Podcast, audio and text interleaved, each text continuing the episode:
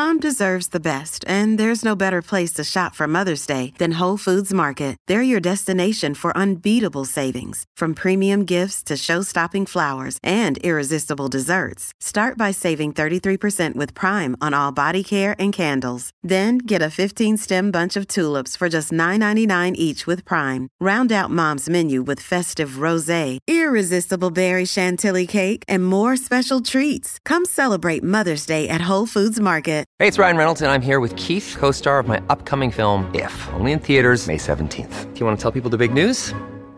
All right, I'll do it. Sign up now and you'll get unlimited for $15 a month and six months of Paramount Plus Essential Plan on us. Mintmobile.com slash switch. Upfront payment of $45 equivalent to $15 per month. Unlimited over 40 gigabytes per month. Face lower speeds. Videos at 480p. Active Mint customers by 531.24 get six months of Paramount Plus Essential Plan. Auto renews after six months. Offer ends May 31st, 2024. Separate Paramount Plus registration required. Terms and conditions apply if rated PG. Another day is here and you're ready for it. What to wear? Check. Breakfast, lunch, and dinner? Check.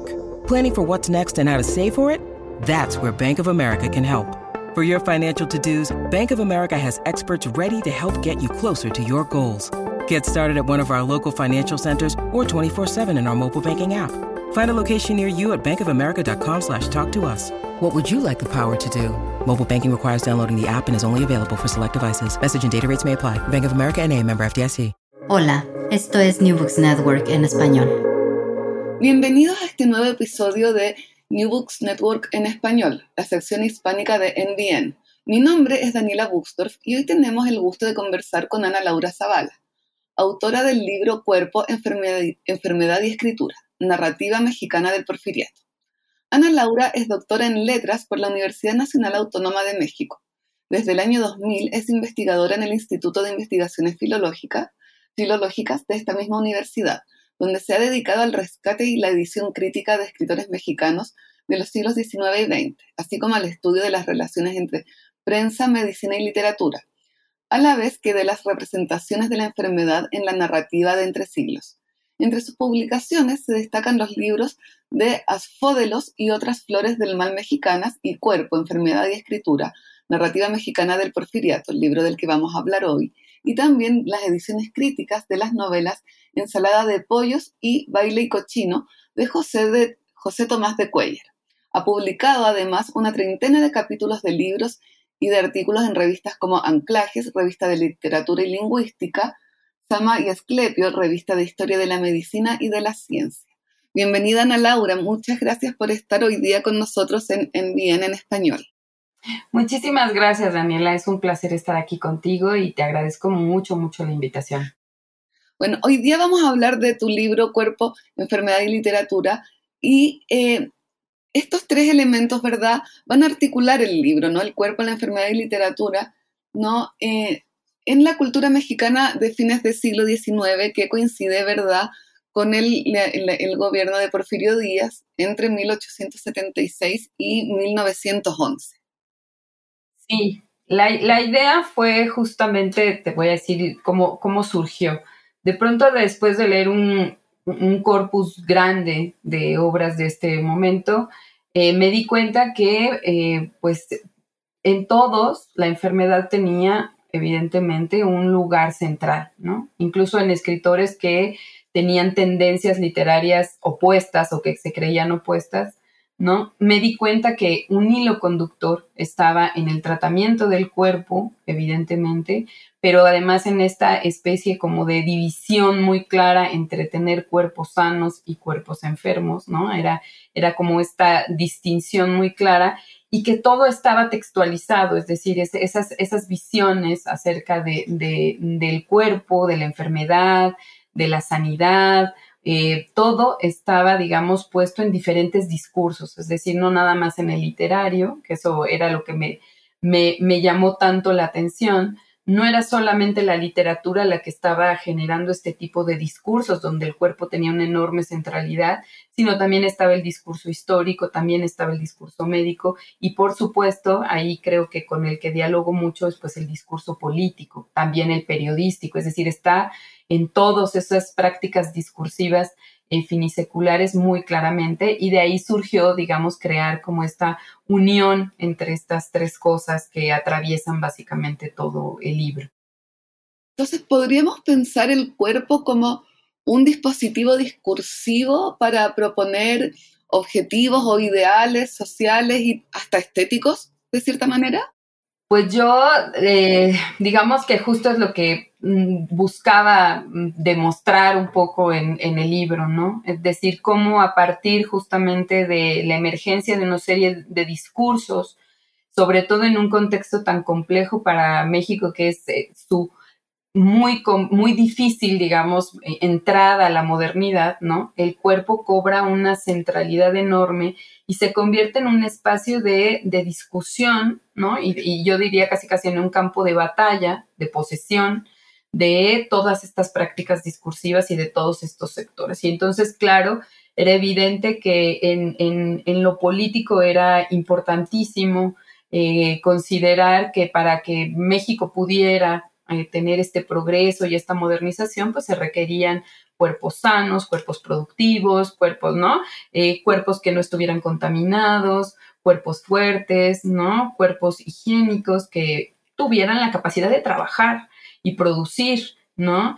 Y por el otro lado, eh, era justo a partir de estos discursos, ¿no? Que además van a reforzar no nada más la medicina, sino evidentemente también eh, todo lo que tiene que ver con las leyes, la jurisprudencia, ¿no? Hay una, hay una especie de amaciato en ese momento, ¿no? De unión muy fuerte entre el discurso jurídico y el discurso médico, pero también en el literario, es decir, la manera en la cual el cuerpo de pronto, además hay que pensar, yo siempre digo eso, que la literatura mexicana del 19 es una literatura muy vestida, ¿no? Es decir, es un cuerpo que generalmente está muy, muy eh, lleno de ropa, no se muestra, ¿no? Es hasta este momento donde este cuerpo empieza a desnudarse, a mostrarse, a mirarse y también empieza, creo yo, a convertirse en un referente importante para, como tú bien dices, proponer eh, posturas eh, literarias, artísticas, estéticas, ¿no? Entonces sí, creo que ahí atraviesa todos esos discursos. Tú indicas en la introducción del libro que eh, tomas la, decisión de dejar de lado el cuerpo femenino, ¿verdad? Eh, por las eh, complejidades que implica eh, ya por esta naturaleza de, cuerpo de mujer, ¿no? Podríamos pensar tal vez en una doble marginación. Pues mira, la verdad es que cuando yo empecé, o sea, cuando armé primero la idea del corpus que yo quería trabajar, había, por supuesto, incluido a Santa de Federico Gamboa, ¿no? que es una novela sobre una prostituta. Eh, pero de pronto empecé, me empecé a dar cuenta que era complejísimo porque la, la, enfermedad femenina, evidentemente, sí, como tú dices, pasa por un poco, eh, tiene este proceso de marginalización, pero también es cierto que en este momento hay que pensar que también es la emergencia fuerte del discurso ginecológico. Entonces, eh, de pronto se empiezan a escribir, eh, no sé, hay un libro famoso sobre el imen en México, ¿no? Entonces, eh, claramente empieza una serie de discursos, por ejemplo, piensa, empieza también el estudio del cuerpo femenino a través de las prostitutas. Es decir, son estos cuerpos marginales que sí pueden ser inspeccionados por los médicos en los hospitales, que todavía los hospitales no, no son para todo el mundo, sino que generalmente llega a los hospitales, pues, eh, eh, población marginal. Y bueno, es, es el momento en el que también se abre la posibilidad de desnudar a ese cuerpo y mirarlo desde otro, desde otro lugar. Pero lo cierto es que cuando de pronto eh, empecé a mirar todo lo que yo tendría que aprender sobre justo esta emergencia del discurso ginecológico, porque además, esa es otra cosa, la localización o la determinación geográfica de las enfermedades femeninas era diferente también a las masculinas, ¿no?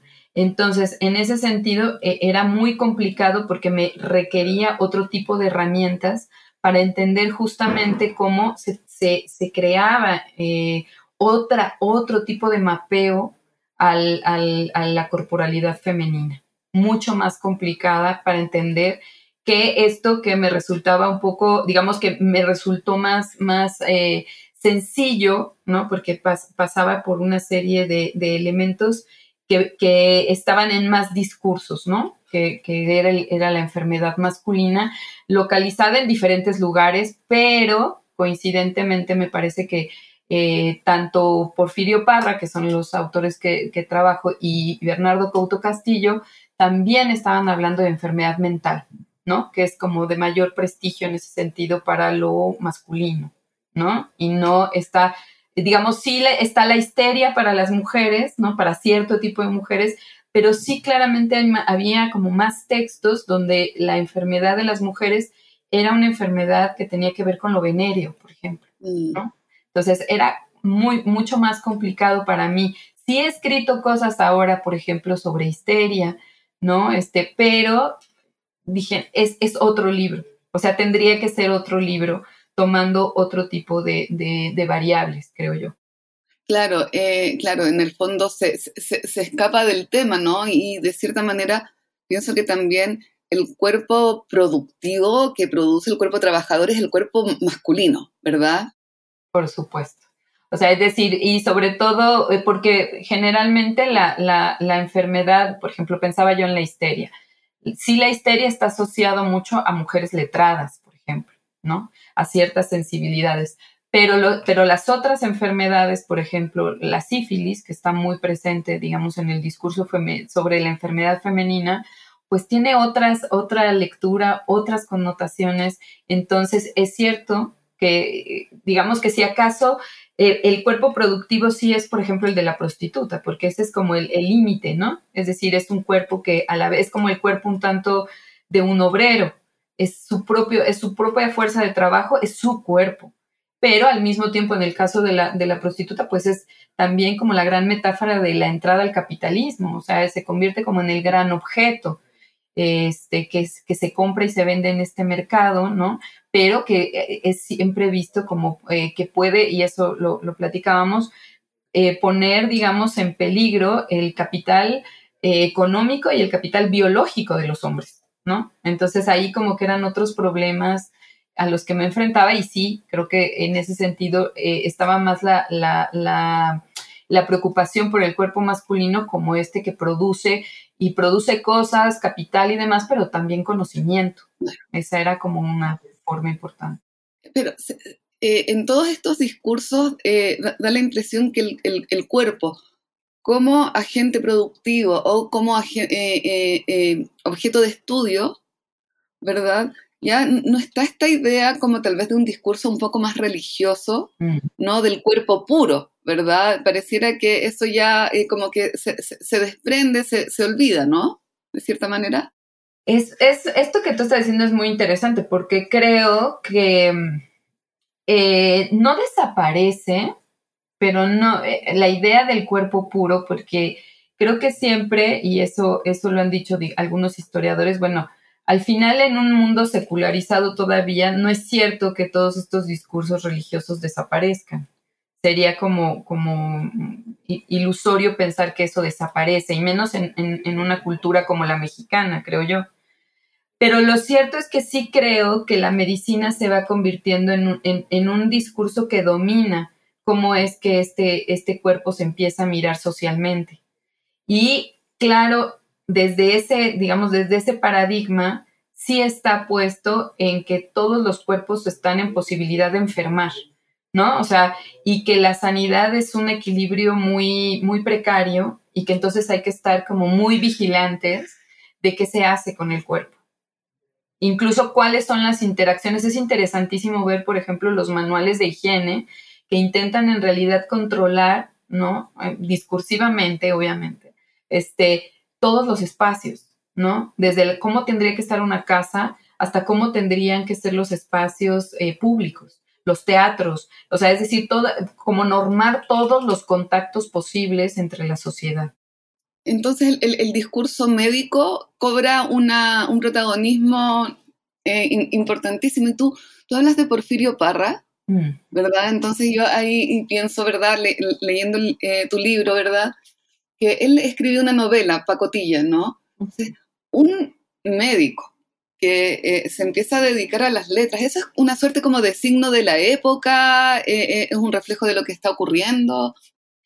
Mira, eh, la verdad es que hay, hay muchos otros escritores que también eran médicos. Hay que pensar que en México, pues en realidad las dos eh, carreras o profesiones liberales, por decirlo de alguna manera, era convertirte o en abogado o en médico, ¿no? Eran como los dos, los, los dos, eh, las dos, los dos, eh, las dos ramas que te llevaban, digamos, a, a, tener carreras aparte, digamos, del, del, del espacio religioso, ¿no? Entonces, hay varios escritores que son médicos, pero el caso de Parra es un caso muy interesante porque él es un gran defensor del positivismo, gran defensor del positivismo. Además es un médico que cobra mucha relevancia, ¿no? Por varias cosas. Además de por ser eh, discípulo muy cercano de Gavino Barreda, que es justo quien institucionaliza, digamos, la entrada del positivismo a México con el gobierno anterior dos gobiernos anteriores, que sería el de Benito Juárez, y que cambia incluso el sistema educativo en México, eh, estudia cosas que tienen que ver justamente con, la enfermedad mental. Tiene un libro sobre enfermedad mental, pero además em, está muy relacionado con la, con la educación en México y, por si fuera poco, eh, en los periódicos. Escribe mucho. Él tiene una columna que es muy interesante que es algo así como pregúntale al doctor, ¿no? Y entonces se vuelve alguien reconocido incluso en la prensa porque se, hace como una especie de consultorio a él, ¿no? Pregúntale por una enfermedad y entonces él escribe. Entonces tiene como muchos registros y es muy interesante que él decide escribir esta novela de pacotillas. Yo creo, y además es, e, el impulso es importante porque empieza a publicarse en periódico, no termina de publicarse en periódico, pero empieza a publicarse en periódico la revista, digo, la, novela. Y lo que a mí me parece muy interesante es que él sí entiende la novela como un modo de difundir un discurso higienista y un discurso donde em, se habla sobre todo de algo que es importante para el positivismo, es su personaje va a enfermar por su incapacidad de adaptarse al medio. ¿no? O sea, es decir, eh, como no se logra adaptar al medio y además tiene una predisposición hereditaria, que eso es algo muy importante y eso sí está básicamente en toda la literatura, un concepto muy, muy, muy plástico y muy dinámico de herencia, eh, entonces tiene que sucumbir, ¿no? A la enfermedad. Y, eh, y entonces es, interesante ver cómo hay quien ve en la, en la, en la novela de, de, Parra una especie de continuación de lo que estaban haciendo los nacionalistas antes, ¿no? Como Ignacio Manuel Altamirano, para como sanear a la, a la nación, ¿no? Él tiene como esta idea de cómo es que vamos a sanear a la nación mm. con ciertos discursos, ¿no? Entonces es muy interesante ver, y además otra cosa que hace Porfirio Parra que también es muy interesante. Él diseña todo un, método para, eh, de entrevista para resolver casos donde eh, criminales se declaren locos, ¿no? Ya, según la ley en ese momento, si, tú, si se puede demostrar que tú estás loco, entonces no tuviste responsabilidad en el acto criminal y entonces no se te tiene, digamos, que culpar por eso. Y entonces él diseña todo como una especie de, guía, ¿no? Para estos casos, para determinar si en realidad son locos o se están haciendo locos para evadir la, ley. Entonces está eh, básicamente en muchísimos espacios, ¿no? Y eh, su novela me parece que es como una especie de continuación de todo este trabajo que él hace en diferentes medios con estas ideas. No, entonces, o sea, el hecho ya de que Porfirio Parra tenga una sección en el diario, ¿verdad? En el periódico, ¿no? Eh, que, eh, como que de cierta manera abre aún más este discurso médico, ¿verdad? Porque uno se tiende a pensar que la, la, la, eh, enfermedad o el cuerpo, el cuerpo enfermo o el cuerpo de, de cierta manera que podría enfermar, ¿verdad?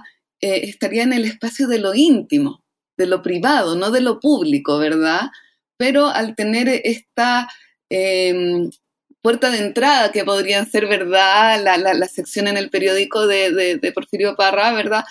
Eh, se empieza, también a aparecer eh, este cuerpo que era de, tal vez más privado, ¿no? a la esfera pública.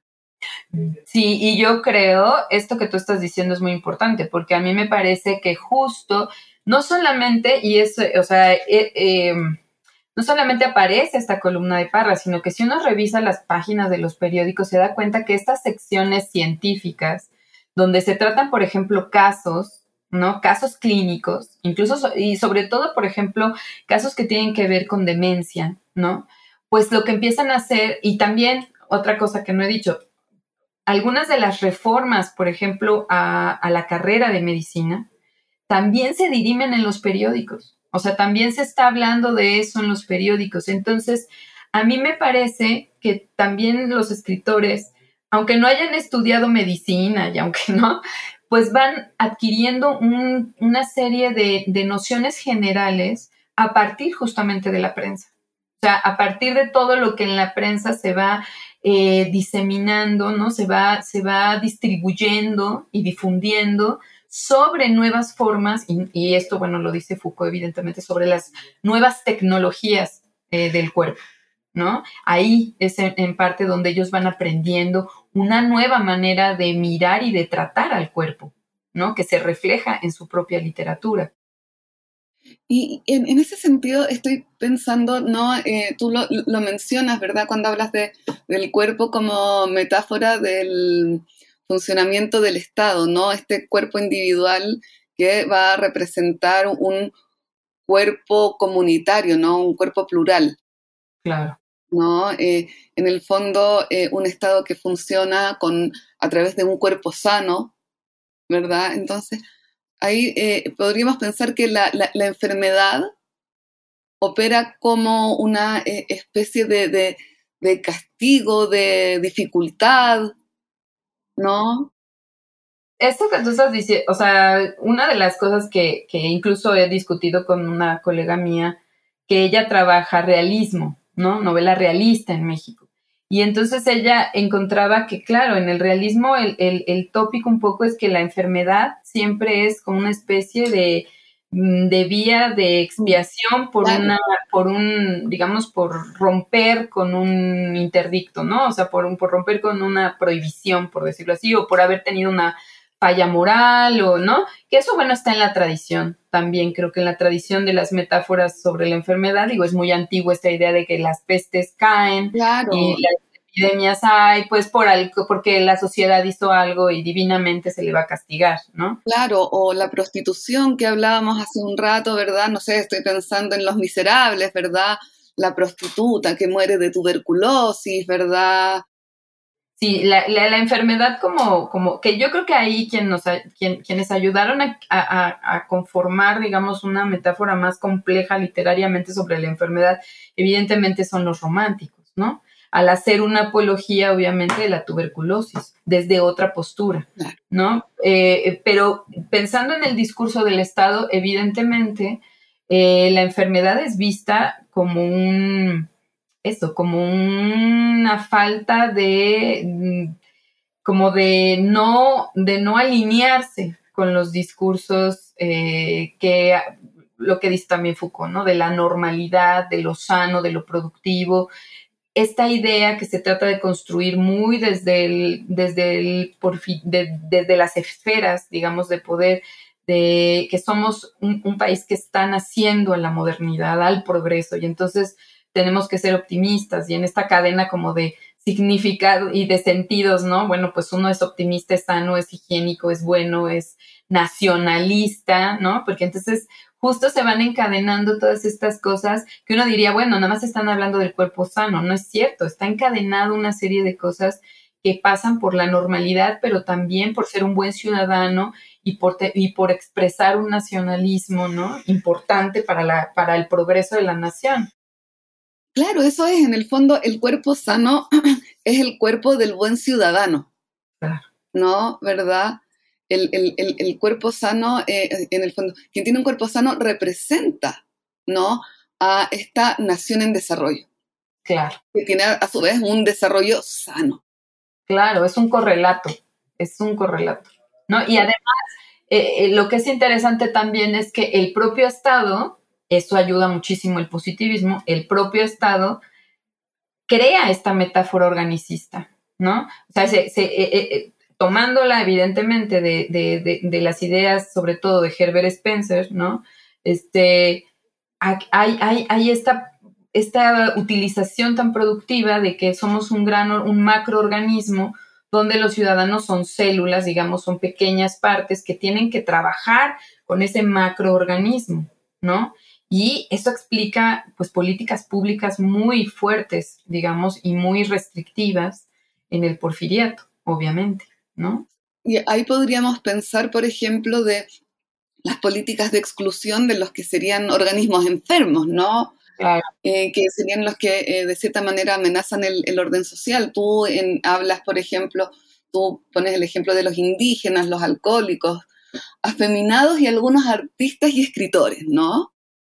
Claro, es decir, todos esos cuerpos que no resultan ni, que no se, que no se disciplinan, ¿no? Y que, y que resultan claramente marginales, son señalados, evidentemente, ¿no? Eh, es, eh, por ejemplo, hay, hay, hay, un caso muy interesante sobre eh, una supuesta encuesta que se va a hacer sobre la criminalidad en México, ¿no?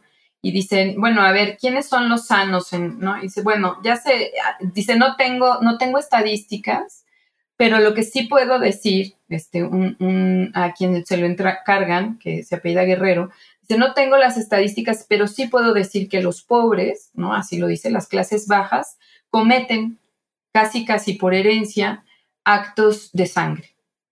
En cambio, las clases eh, acomodadas solo cometen eh, crímenes que tienen que ver con eh, robos a gran escala, fraudes, ¿no? Eh, y, en el, en el momento en que justamente algún, eh, algún integrante de las clases medias comete un asesinato, se vuelve un escándalo en los periódicos porque rompe, digamos, con esta idea de que ya hay, que si, que si los cuerpos de las clases bajas no son, no están enfermos, tienen la potencia, digamos, tienen la predisposición social, por decirlo así, y hereditaria para desarrollar enfermedad y que por lo tanto hay que eh, vigilarlos. Y en el caso de los artistas, pues evidentemente son aquellos que no van, eh, que no están, digamos, en el, en el discurso, digamos, aleccionador de la literatura nacionalista, de la literatura que eh, se pretende y se vende y se, y se anuncia como sana, ¿no? Esos escritores son cuestionados, ¿no? No, o sea, eso pero pienso que eh, eh, es muy, eh, pensando sobre todo en estas representaciones de, la enfermedad en la literatura, en ese sentido tengo la, impresión que tal vez son como muy precursores, ¿no? Porque yo, yo, tiendo a pensar, ¿no? porque por un lado está claro, esta idea del romanticismo con la tuberculosis que hablábamos recién, ¿verdad? Ya no sé, yo creo que se me viene a la mente el típico ejemplo, ¿no? De la Dama de las Camelias de Alejandro Dumas, ¿verdad? claro. ¿No? O, o, la idea tal vez de este artista débil, ¿verdad? Que en el fondo ve atacado su sistema respiratorio y a este artista que le falta el aire, ¿no? Pero pienso tal vez en, en, en algunos eh, escritores tal vez como Thomas Mann. Claro. No estoy pensando en La muerte en Venecia con esta ¿verdad? Epidemia del cólera, pero que en el fondo llega como un castigo, ¿no? A este hombre con que, que hay una eh, actitud, eh, ¿verdad? Eh, reprochada. Claro, claro, claro. Yo creo que ahí, ahí por una de las, te lo comentaba, ¿no? O sea, una de las cosas que yo quería ver justamente al tomar dos ejemplos que son como tan distintos, ¿no? Alguien que pertenecía, que estuvo muy cerca de las, de las esferas porfirianas, ¿no? Que era Porfirio Parra, cómo trabajaba la enfermedad y desde dónde trabajaba la enfermedad, y un autor que es considerado como el niño terrible de la literatura mexicana, ¿no? Un, joven que muere además, em, eh, pues por, por su, ah, su, gusto por el alcohol, ¿no? Este, un decadente, ¿no? ¿Cómo es que estas dos figuras retrabajaban justamente eh, este cuerpo, ¿no? Y cómo, y cómo cada uno significa la enfermedad de una manera distinta, eh, en ese sentido. Evidentemente, yo no sé si eso se ve en el libro. a mí me gusta mucho más lo decadente, ¿no? Me parece que, abre las posibilidades a, encontrar un poco al, modo que lo hace Darío, ¿no? Eh, la enfermedad como una, como una matriz productiva estéticamente. ¿no? Es decir, y, lo diste también Baudelaire, ¿no? Como la niñez, o sea, la enfermedad es un poco como la niñez, como ese, ese estado Em, em, todavía como de eh, exaltado de conciencia que en el proceso de la convalecencia permite la creación. Claro. Permite eh, la producción de un arte descentrado, creo yo, que no reproduce, aunque utiliza las estrategias, digamos, del discurso dominante acerca del cuerpo y de, y de, la, y de la salud, ¿no? Claro, es un cuerpo de cierta manera que permite experimentar no más allá de la, de la norma. Exacto, ¿no? Y que además eh, eh, produce, eh, permite que, y bueno, eso también está en los estudios, ¿no? O sea, permite que sea el enfermo el que se diagnostique, quitando ahí como un poco la figura del médico, o sea, el, enfermo es el que, el que tiene, el que, el que se apropia, digamos, del discurso de su propia enfermedad. Y entonces en eso también le quita una jerarquía y un poder enorme a la palabra dogmática médica, ¿no? Eh, y, también de, de, este, de, los sectores, digamos, políticos, ¿no? De pronto es yo soy el único, y esto es lo que dice el personaje de, de Bernardo Couto, yo soy el único que puedo entender de dónde proviene mi mal, ¿no? Y yo mismo lo voy a analizar. Y entonces crea como su propio caso clínico, ¿no? quitando, ¿no? Ahí muy, me, parece muy, de manera muy transgresora a toda figura de autoridad eh, que no esté en lo literario, ¿no? Que no esté en esta experiencia. O sea, eh, de, cierta manera, todo este discurso médico que eh, está apareciendo de manera pública, no, sé, tal vez de libre acceso, ¿no? A través de los periódicos, qué sé yo, le sirve, ¿verdad?, para nutrirse y poder ocuparlo eh, desde su propia perspectiva. Claro. Pero también me, pasa que tenemos, por otro lado, ¿verdad?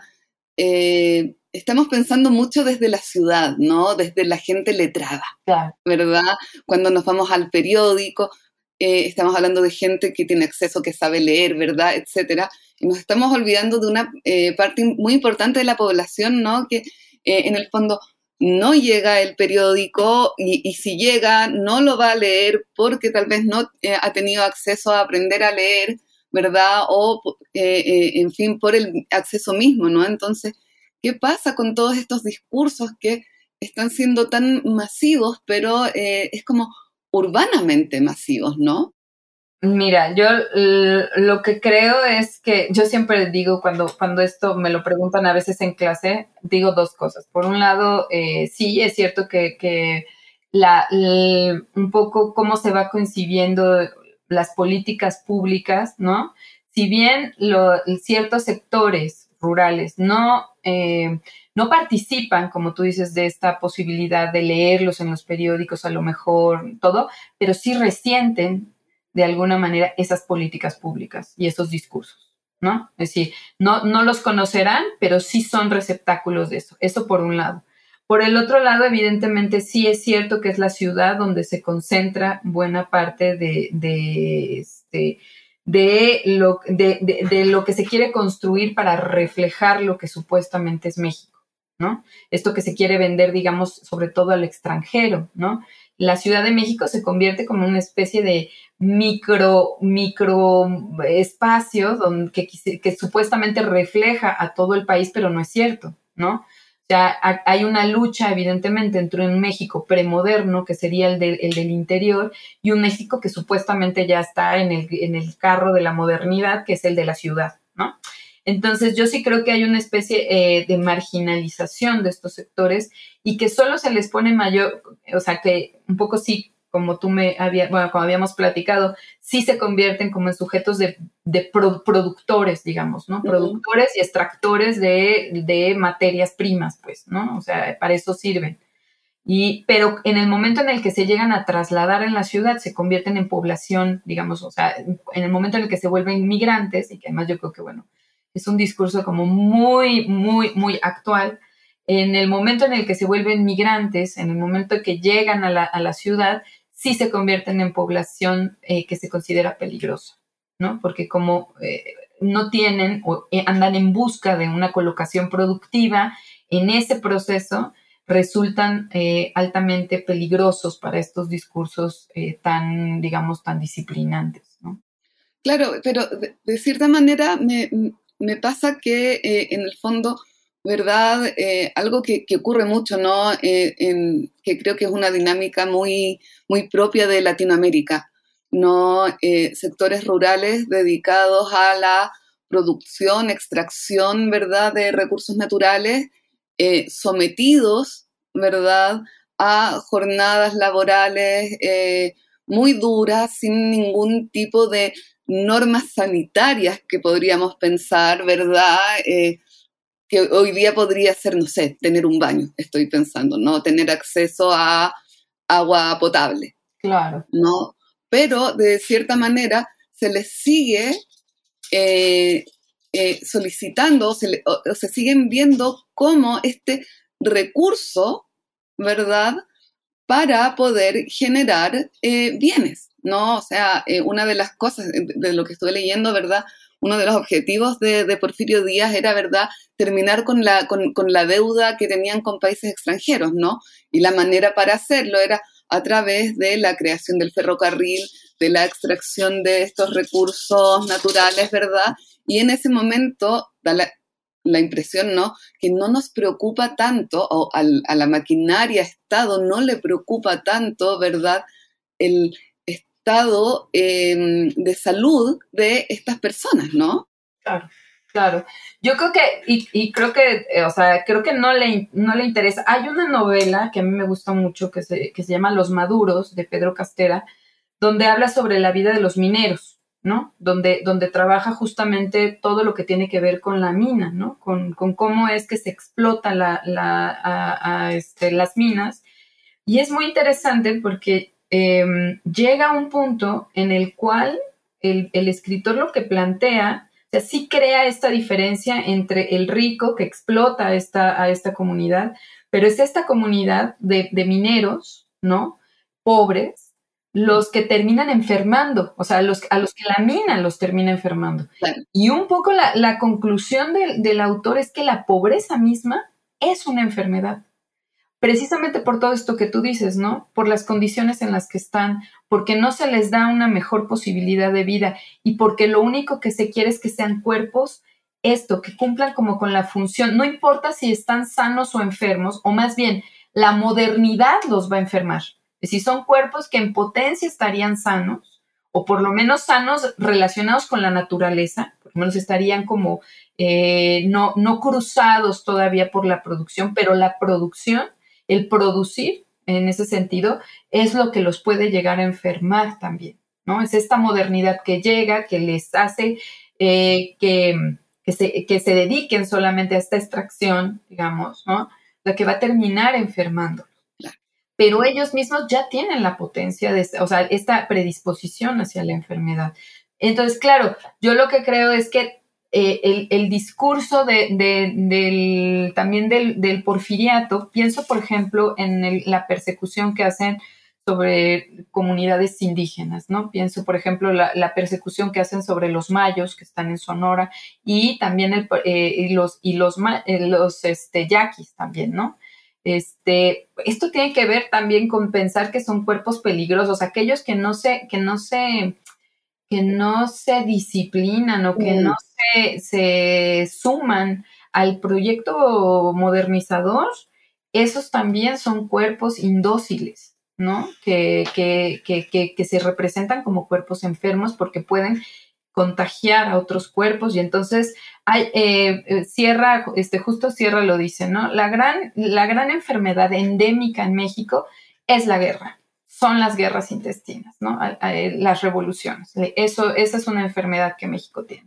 Y entonces para eso lo que se necesita es fortalecer ese cuerpo y eh, separar a las partes enfermas y fortalecer el cerebro, dice, eh, es una, hace una metáfora muy bonita de, dice, lo que México necesita es un cerebro fuerte que tiene que ver con el gobierno, sobre todo con el poder ejecutivo, es decir, con el presidente. Y hay que inyectarle eh, eh, hierro, ¿no? Porque tiene una enorme anemia y estos son los ferrocarriles. Y además eh, hay que empezar también a renovar el organismo y eso tiene que ver con la defensa de la migración, la migración de población europea a México, ¿no? O sea, esos nuevos elementos lo que van a hacer es justamente quitarle la enfermedad endémica a México y que eh, pueda sanarse. Es como un, régimen ahí de, profiláctico que, plantea eh, Sierra en un momento dado y que, y que varios otros periodistas y escritores del momento de alguna manera reproducen también. Tú, mencionas a, Justo Sierra y yo justo te iba a preguntar por él, porque dedicas un capítulo prácticamente entero a algunos de los textos de él, ¿no? Él fue el fundador de la UNAM, ¿no? Sí, de lo que, de lo que hoy es la escuela, de la Universidad Nacional Autónoma de México, sí. Ya, entonces me gustaría que habláramos un poco más de él, de, su rol, su legado, ¿verdad? Él, es un personaje apasionante. A mí la verdad es que, yo lo retomé porque cuando yo empecé a revisar en los periódicos la cantidad de, discursos políticos, eh, donde aparecían metáforas que tenía que ver justamente con, el cuerpo y con el cuerpo del Estado y con el cuerpo de la nación y todo eso, me resultó un tanto preocupante el no poder cubrir, ¿no? Pero me lo resolvió muy bien Sierra por varias cosas. Primero porque evidentemente a partir de 1878 se convierte en un personaje muy importante para pues yo diría que el sostenimiento casi, casi, casi, y para, para crear un grupo que va a ayudar a que el, gobierno de Porfirio Díaz funcione, ¿no? Que es este grupo de los científicos. Pero además eh, era, un, era un personaje importante porque, bueno, él empieza siendo escritor, o sea, él, él, se inicia haciendo cuentos y demás, se, se inicia en el campo literario, pues tempranamente, y quien lo lleva, digamos, al campo literario, pues es eh, como uno de nuestros, nuestras grandes figuras, que es Ignacio Manuel Altamirano. Él lo presencia, digamos, en sociedad, ¿no? Este, y nunca deja, digamos, Sierra de tener contacto importante con, eh, con, el, con los escritores, ¿no? Él se convierte como una vez en un mediador entre el ciertas instancias de poder que dan recursos para proyectos que a veces hacen los escritores, incluso para becarlos, ¿no? Para que vayan a hacer cosas a, Europa y cosas así. Entonces me parecía que era un, personaje muy importante que me ayudaba también a, lograr una articulación entre mundos, ¿no? O sea, entre, lo político, lo histórico, él se convierte como en, uno de los productores de la historia oficial se construye en el porfiriato también. Entonces me, ayudaba como articular varios discursos. Y bueno, él crea un periódico, La Libertad, que se va a convertir también como en el gran periódico que va a difundir, pues, además de, las ideas del positivismo y demás, las ideas del positivismo aplicadas, digamos, ya al campo de la política. Entonces, eh, era interesantísimo para mí ir viendo cómo él se da cuenta muy pronto me parece, que eh, lo que había dominado en el, eh, digamos, a lo largo del siglo después de la independencia era el mundo, digamos, de las leyes, ¿no? O sea, las leyes, los códigos, todo eso había intentado secularizar al país, ¿no? Y crear como esta división claramente de, bueno, que se hace con, con Juárez, ¿no? Este, el, el Estado ya totalmente separado de las cuestiones de la iglesia pero eh, me, interesaba cómo el propio Sierra se da cuenta que hay un momento donde hay, que ir más allá, ¿no? De solamente lo que planteaban los, liberales, ¿no? Y eh, él se va transformando conforme va pasando el tiempo, va, va cambiando su manera de ver, pero él dice, eh, la ley no ha sido suficiente para secularizar y modernizar este país Dice, y ya que los, que digamos, los abogados y las leyes, ¿no? Y los códigos no han podido hacer eso, dejémosle ahora el territorio a los médicos. Porque los médicos han demostrado que si pueden curar y esto es muy importante, él dice, si, si los médicos pueden curar los cuerpos individuales, ¿por qué no van a poder curar los cuerpos sociales? ¿No? Es hora, tiene una carta muy, muy interesante que se publica en el periódico diciendo, en otros países eh, del mundo ya estamos viendo cómo los médicos están logrando curar organismos sociales, entonces dejémoslos. Y él les da como el espaldarazo, por decir así, o sea, les da como la, la posibilidad también a los médicos y atrae, digamos, también a estas personalidades para que se metan en el proyecto modernizador. También, obviamente, los médicos tienen que llevar todo un proceso de, cambio, ¿no? De cómo se les mira en la época. Pero es esa figura y además está totalmente metido en la educación, en la educación media y superior, este, en los desarrollos de proyectos culturales, bueno, evidentemente en la universidad. Entonces, era una, era, digamos que para mí se convirtió como en la síntesis de, una persona, de un intelectual, ¿no? Que, que, abarcaba varios registros y varias esferas. Perfecto. Te quería preguntar, em, siguiendo con, esta idea, ¿verdad?, del discurso médico o esta narrativa clínica, ¿no?, de la, de la que hablas tú, sobre todo desde el discurso higienista, ¿no? Que mientras yo leía me resonó mucho desde ¿verdad?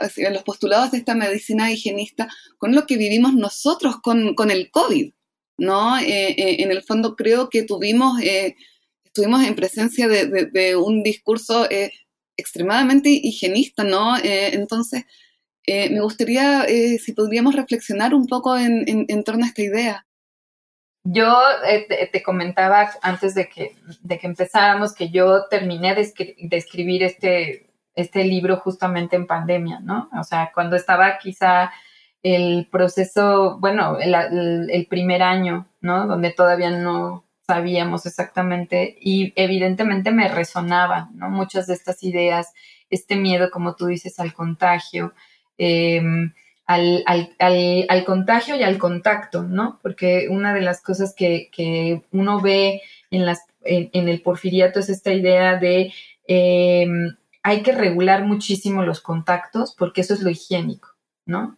Y además, eh, una, el discurso higienista se convierte como en el brazo práctico del discurso médico, ¿no? O sea, es decir, es, es aquel que puede convertirse como en una especie de cartilla moral, que eso es interesante, porque uno pensaría que el discurso médico no reproduce, mm. em, eh, eh, em, digamos, ideas y conceptos que ya estaban en lo religioso, y sobre todo en relación al cuerpo, ¿no? Y pues la verdad es que no es cierto. El discurso médico, por ejemplo, yo siempre pongo el caso de la masturbación, ¿no? O sea, desde, desde lo religioso, eh, bueno, tenía una connotación de no, el cuerpo no se, no se utiliza de esa manera.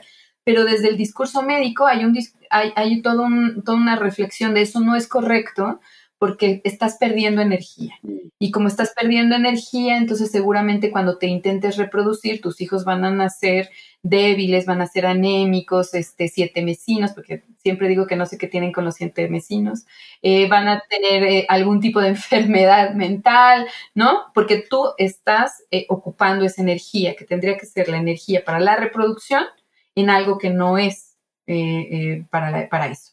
Entonces es interesante ver cómo la medicina pues sí sirve para también disciplinar, ¿no? Y entonces, claro, eh, es, hay que pensar también que es el momento en el 19 que se descubren los gérmenes. O sea, eso no existe, para ellos no existía en el imaginario, o sea, hay una combinación ahí de ideas. Nosotros que ahora tenemos más conocimiento de eso, no dejamos, digamos, de, de, tener esta misma ansiedad que les daba a, a los decimonónicos de que no sabemos dónde está es algo invisible que está ahí, pero que nos, que, pero que puede entrar a tu cuerpo y entonces por eso te proteges, ¿no? Entonces, claro, y yo también creo que, que, que lo que sería peligrosísimo en algunos lugares es que justo con esto de la pandemia, pues se hagan también dictaduras sanitarias, ¿no? Es decir, que, que sea como eh, por el miedo al contagio y cuando ya el contagio ha bajado y cuando podemos, no, no, tienes que seguir confinado como ha sucedido creo que en algunos, en algunos lugares, ¿no? No, claro, China creo, sí, China eh, han ocupado en el fondo las cuarentenas como mecanismo de control de la población, ¿no? Exacto. O, por ejemplo, esto de, bueno, para eh, con quién estuviste y entonces ya rastreamos a todos tus contactos, pero al final eso termina también siendo una medida pues que, que cuarta la libertad, ¿no? O sea, todas estas cosas que sí se va. Nosotros también, bueno, no sé si pasó eso también en Chile, pero cuando tuvimos el, el gobierno de Felipe Calderón también surgió la influenza. Es decir, y eh, en una coyuntura complicada políticamente vino la, y, y, nos encerraron también, ¿no? Hubo, hay que encerrarlos, ¿no? dos semanas o tres semanas. Por eso cuando, cuando pasó esto del COVID pensamos que también iba a ser dos o tres semanas, ¿no? Y cuando se fue extendiendo y extendiendo y extendiendo, era, eh, ya estábamos, eh, como que la, la, la, la sensación colectiva era mucho más fuerte, ¿no? Claro, y aparte que se veía algo tan lejano el COVID, ¿no? China, es como... Claro, claro. Claro, no es algo que, que nos va a, a tocar a, a, nosotros, ¿no? Y además creo que de, a partir de eso también es como, no sé, yo creo que to, a todos nos pasa que de repente uno habla las noticias y una nueva amenaza, ¿no? Claro. Y entonces eh, también, por ejemplo, creo que en eso puede ser utilizado para para evitar los traslados, ¿no? Para evitar los desplazamientos, con una crisis migratoria que tenemos pues en todo el mundo. Esto también habla, ¿no? De cu cuestiones que pueden llegar a ser utilizadas por discursos políticos, ¿no? A través de, yo digo, espero que ningún médico se disguste con decir esto, pero que sí muchas veces la medicina pues se ha aliado a los discursos de poder, ¿no? Ahí está en las dictaduras, por ejemplo, ¿no? También. Absolutamente. De hecho, ahora que tú lo dices, lo estoy pensando y acá en Chile los dos, los, los primeros dos años de pandemia, ¿verdad? Que coinciden, ¿no? Con los años de, encierro, ¿no? Sobre todo el segundo año, eh, la política de, de, del presidente que teníamos en Chile en ese momento, Sebastián Piñera, se dedica eh, en un 100% a conseguir vacunas. ¿no? Y eh, si, tú comparas Chile con algunos otros países, yo tengo puestas cuatro vacunas. De hecho, voy ya para la quinta y tú ves que en algunos países, por ejemplo, de Europa, eh, nos miran como, pero ¿por qué tantas vacunas? Y de cierta manera, eh, el, presidente que deja eh, a fines de 2021, marzo del 2022 en realidad, deja el, el, el, gobierno y durante toda la campaña previa para la eh, presidencial había, re, recuerdo, un candidato a la presidencia que decía que Piñera fue un excelente vacunador. Yeah. En el fondo, lo único que hizo como presidente, ¿verdad?, fue vacunar a la población, ¿no? Y eh, me, me, hace mucho sentido con lo que dices tú, porque, por ejemplo, creo que nosotros acá en Chile tenemos más vacunas que mucha gente en muchos países, ¿no? Ah. Yeah. Sí, sí. Por ejemplo, yo creo que, por ejemplo, ahorita nosotros, eh, por una cuestión, eh, se, se, se, utilizó, se sigue poniendo, por ejemplo, la, la, vacuna esta, la Abdala, la vacuna cubana. Eh, y este, la gente se pregunta, ¿no? Eh, porque también, ¿no? A, si, si todavía esa vacuna puede o no, eh, con lo que se sabe ahora de cómo han cambiado las cepas y demás, pero también es algo que se ofrece, digamos, como, como, como una forma de, de hacer buena política, ¿no? Claro, o sea, a, acá en Chile incluso hubo un momento, eh, no sé, ahora está la, la, la, la, campaña del Ministerio de Salud, están poniendo, vacunando con la vacuna bivalente.